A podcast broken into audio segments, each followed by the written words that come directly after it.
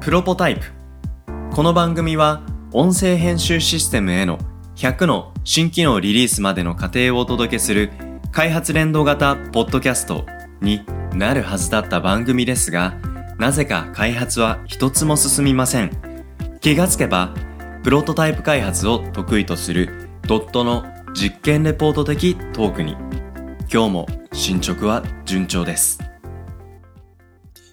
今日のテーマは社内制度を振り返ってみようですよろしくお願いします。ドット社内制度いろいろ増えてきたんじゃないですかそうですね。いつの間にか結構増えていて、うんうんホームページの方にもね、掲載しているんですけど、ホームページに掲載しきれてないのも今、いくつか出てきているので、はいこの間、あの、ちょうど新しい社内制度、ニコード発表したんですけど、そのタイミングで見てみたら、あ、割と増えたなと思ったので、ちょっとおープロポタイプの方でも、はい振り返りみたいなトピックをうんうん立てても面白いかなというふうな形で、ありがとうございますはい、取り上げてみました。はい。とはいえね、このエピソードから聞いていらっしゃる方もいるかもしれないんで、新しく追加したもの、プラス、まあこれまで作ってきたものを軽く、ぜひうん、社内制度紹介してみていただけたらなと思いますが、どんなところからいきましょう。はい。そうですね。じゃあ、社内制度そもそもの考え方のところからいくと、はい。僕、社内制度のそもそもの考え方から言うと、僕はですね、はい。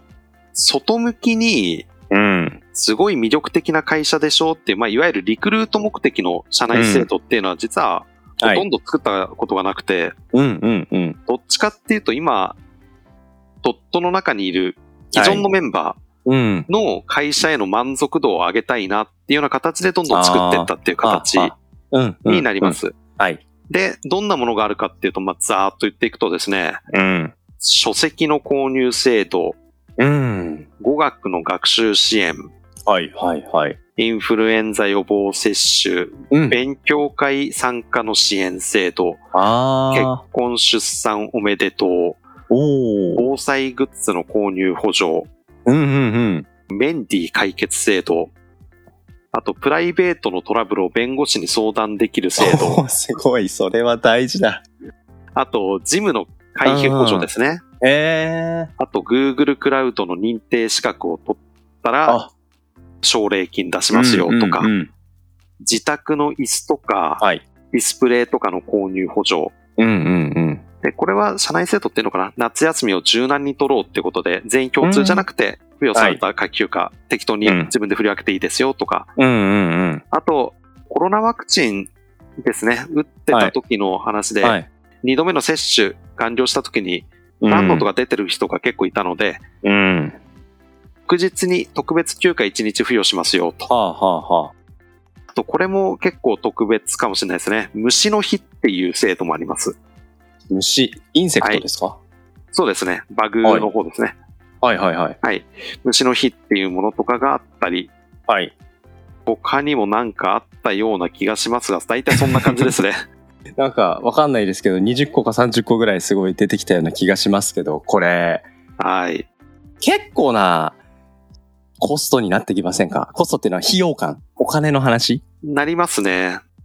しかも、あの、いつ誰が使うかって読めないじゃないですか。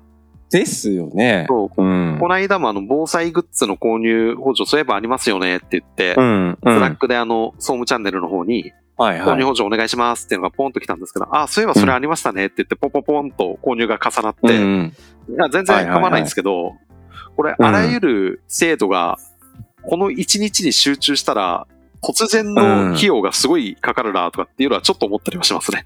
そうですよね。急に強風が来たかのごとく、キャッシュフローが影響、インパクトを受けるっていうような。これはね、うん。会社経営者としては、なかなかか大きな関心事ですよ。まあ、ただ、とはいえですね、うんう。ちの会社のメンバーって役員含めても大体30人ぐらいなので、うんうんうん。それが突発的に一気にガーッと来たとしても、うん。大丈夫なようには一応考えてはいます。はいはいはい。素晴らしい。で、馴染んだのもあれば、うん。馴染まずにうん誰も使ってない制度とかってのもあったりはするんですよ。なんかブービー賞じゃないですけど、逆にどれが使われてないかっていう話も気になりますね。そうですね。今全然使われてないのは、引っ越し支援制度ってのもそういえばあったんですけど、はい。え自宅の引っ越しですね。で、うんうん事務所に近づく場合は、越し業者の費用っていうところを会社の方で補助出しますよっていうのだったんですけど、はい。今あの、もうテレワーク中止になっちゃって、はい。出社とかしないからそもそも会社に近づくために引っ越しとかっていう人うんがあんまりいなくなっちゃって、 むしろ会社から離れてる、なんか社長さんがいませんでした。そうですね、僕もね、違う大地に行っちゃったので、はい。とかっていうのは使われてなかったりはしますね、うんあんまり。うんなるほど。これあれですね。だから、まあ作ったあいいものの使われ方次第。はい。もちろんそれは使われてるけどコストの話だったり、使わむしろもう使われてないとか、うんうんこれリリースした後のはい維持継続をどうするか議論っていうのもこれだけ社内制度多くなってくると、うんたまにやっぱり振り返りたくなりますね、確かに。 そういうことが今日のテーマは。うん、そうなんです。 ちなみにあの、この間うん。のエピソードでも言ったかもしれないんですけど、ドットって年2回うん。役員面談っていうのやってるんですね。うん、うん、うん。全社員と役員が話すっていう。はい。で、新しい制度がよく生まれるのはそのタイミングなんですよ。おお、要望が上がってくるんですかそうです、そうです。こんなのあったらいいですね、みたいな感じの出てきたやつで、今は回4月かな、春面談っていうのがあったんですけど、うん。そこで新しく生まれた制度がまた2つありまして、おお、なんでしょう。 1つ目はペット制度、もペットはい。う1つは体リフレッシュ制度。おお。それぞれどんな制度なんでしょペット飼ってる人だったらわかると思うんですけど、ううんまあペットが病気になっちゃったとか、病院連れてかないといけない。突発的にそういう時あるじゃないですか。その時は、うん。病院に連れて行くための休暇取っていいですよっていうところと、あまり想像したくはないですけど、ペットが亡くなっちゃったっていう時うんうは、んうん。その当日、あるいは翌日に有給休暇1日付与しますよとうんうん。いうはい形のものがペット制度。うんうん。で、体リフレッシュ制度っていうのは単純ですね。はい。生体とか、鍼灸とあか、ー。うんうんうん。そういうところで体のリフレッシュしてくる場合は、領収書を持ってきてくれれば、うんうんえー一定の金額までは月1回補助しますよとなるほど。いうところが、ペット飼ってる人とうんうんあとは、おじさんメンバーから出てきたっていうところがあった ので、いや、これ大事だ。で、そういうのを新しくまた作ったという形ですね。うん。これ、リリースした時のメンバーのなんか反響みたいなところはありましたか基本的にあの、スラックで、こんな感じのを始めますっていうのをやるんですけど、うんうん。みんな、大体、スラックのリアクションか、リアクションで、はい。クラッカー鳴らしたりとか、 はいあの、いいねみたいなのをやってくれたりとかするんですけど、はい。その制度を結構使いそうだなっていう人が、早いタはイいミングはいはいではい。拍手しますね。 なるほど、なるほど。はいまあそうですよね。この辺の制度作るときも、例えばうん。誰が使えそうだなとかっていうことを思い浮かべながら作るわけですから。そうですね。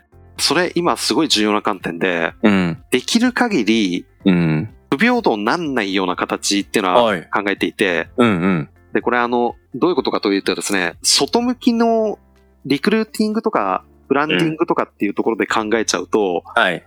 わかりやすいのは例えば、うん。お母さん支援制度とか、うん。子育て支援制度とかなんですけど、はい。もちろんそういうのも考えてったり、長期育休とかうちもありますけど、うん。それだけに傾倒しちゃうと、はい。社内制度の恩恵を受けられる人っていうのが限られてきちゃうじゃないですか。ああ、はあはあ。当然、あの、子育て大変だなっていうところもありますし、まあそういうところは大事にしたいなっていう会社としてそういう思いはもちろんあれと、一方で、その独身メンバーが会社に貢献してくれてないかって言ったらそんなわけないじゃないですか。確かに。うんなので、幅広くうん。うんこっちの層の人が使える制度ができたんだったら、こっちの層の人も使えるような形っていうバランスはできる限り取ろうとはしてますね。はいはいはいはい。確かにな。なんかリクルーティング目的ばっかりにすると、決してその会社に入社したいって思わない人たちのことも少しやっぱ意識したうんうん。メッセージングとか制度設計をしないといけない。うんうん。うんただやっぱり社内のメンバーたち向けってなると、もっともっとニッチダウンして、うん、世の中にこれ出しちゃうと、え、そんなの社内制度にしちゃうのって批判が起きそうなことも、社内にとってはすごく満足度高いみたいなことってありそうですよね。そうなんですよ。例えばさっきのあの、コロナワクチうンん2回目打った後に特別休暇1日って言ったら、これワクチン反対派の人とかだったら、うんとんでもないみたいな感じの。うん。でもこれあの、社内では別にワクチン強制じゃなくて、はい。打った人が副反応って大変そうだから、うん翌日休めるようにしようねっていうところで納得してもらってるんですよ。はいはいはい。で、もちろんあの、社内にはワクチン打ってない人っていうのもいるかもしれないですよね、うち。うんうんそうですね。でも、そこら辺は納得した上でリリースしてるんですけど、海海外向けっていうところをい意識しすぎちゃうと、うん。これちょっと出すのまずいかな、みたいな機判関断に理なっち的ゃう。なね、脳みそが働かざるを得ないようなトピックもありますね。うん。なので、あくまでも内向けにやってるものを外に対しても情報共有してるっていう感覚は大事にしうんてうんうんうんやってるつもりですね。そうですね。うん。あ、そうするとなんかコアニッチな社員がなんかうんすぐリアクションしたくなるような。 うんでもこれもやっぱり社内マーケティングですよね。うんやっぱり求めてることに対して答えることだり、求めてるって言わないけど提供していくってことだったり、で、それをね、春、秋、二度の役員面談、社員面談、ここから吸い上げて仕組み化制度化する。で、新しいものも作れば、お蔵入りするものもあったりとか、うん。なんかこういうことでね、メンバーの働きやすさ、うん。これに応えていくっていうことがやっぱ組織の継続においてとても大事な、なんかそういう活動っていう意味で言えば、先ほど僕は冒頭ね、なんかコストの話をしましたけど、それは投資なんだっていう、うん。うんう。ん、そういうふうに捉えられるようになってくる気がしますね。そうですね。で、ありがたいのは、今言ったいろんな制度、うん。ちょっと緩いところもあるので、はい。悪用しようと思えば正直できちゃうんですよねう。んうんうん。うんはい。まあ、あの、そうなんないの嬉しいなっていうところと、うん結構外で大企業とかに勤めてる人とかと話をすると、ん。うん。まあ、制度の悪用じゃないんですけど、うん。ちゃんとルールにのっとっての利用なので、うんた、だ、穴をついて得したぜみたいな感じの危機として語ってる人とかって結構いうん。らっしゃるので、うんうん。そういう人たちを見ると、いや、まあ、あなた単体では得なんだろうけど、その制度っていうのは、人が作ったぬくもりのあるもののはずなんだけどね、本来っていうところで、ちょっと、それを考えてる身としては悲しくなったりするなっていうところもありますうね。ん。みたいなこともわかりますし、うん私も過去勤めてきた大手系の会社において、そういうことが横行してることもうんうん過去ありました。ので、よくわかり ます。まあ、どこにでもあるでしょ。まあそうなんですよ。で、うんまあこれがね、なかなかあの、ちっちゃい会社で起きちゃうと結構寂しいなって思いはまあありまあますまけあ。ど、うん。はい。まあ、でかい会社の制度って人の顔は見えませんから、そういう意味では、まあそこら辺は割り切って使っちゃってもいいんじゃないかなと。僕ももしかしたらね、そっち行ったらそういう感じになるかもしれないので。そうですよ。やっぱ、ところ変われば、ね、人もうん変わるということを言いますので。まあ、ただね、やっぱりこの社内制度っていうことのデザイン、ここがやっぱり一つ楽しく働くっていうドットらしさ、これを出していくところの一つの、なんか、アウトプットというか、表現の一つだったりすると思うんで、ぜひね、この先またどんな社内制度ができていくのかな、みたいなところ、とても楽しみだなと思いました。そうですね。今後も緩く運用できるようはない会社であり続けようと思いますので、はい、よろしくお願いします。ありがとうございます。ということで、今回は、社内制度を振り返ってみようというテーマでお届けしました。ありがとうございます。ありがとうございました。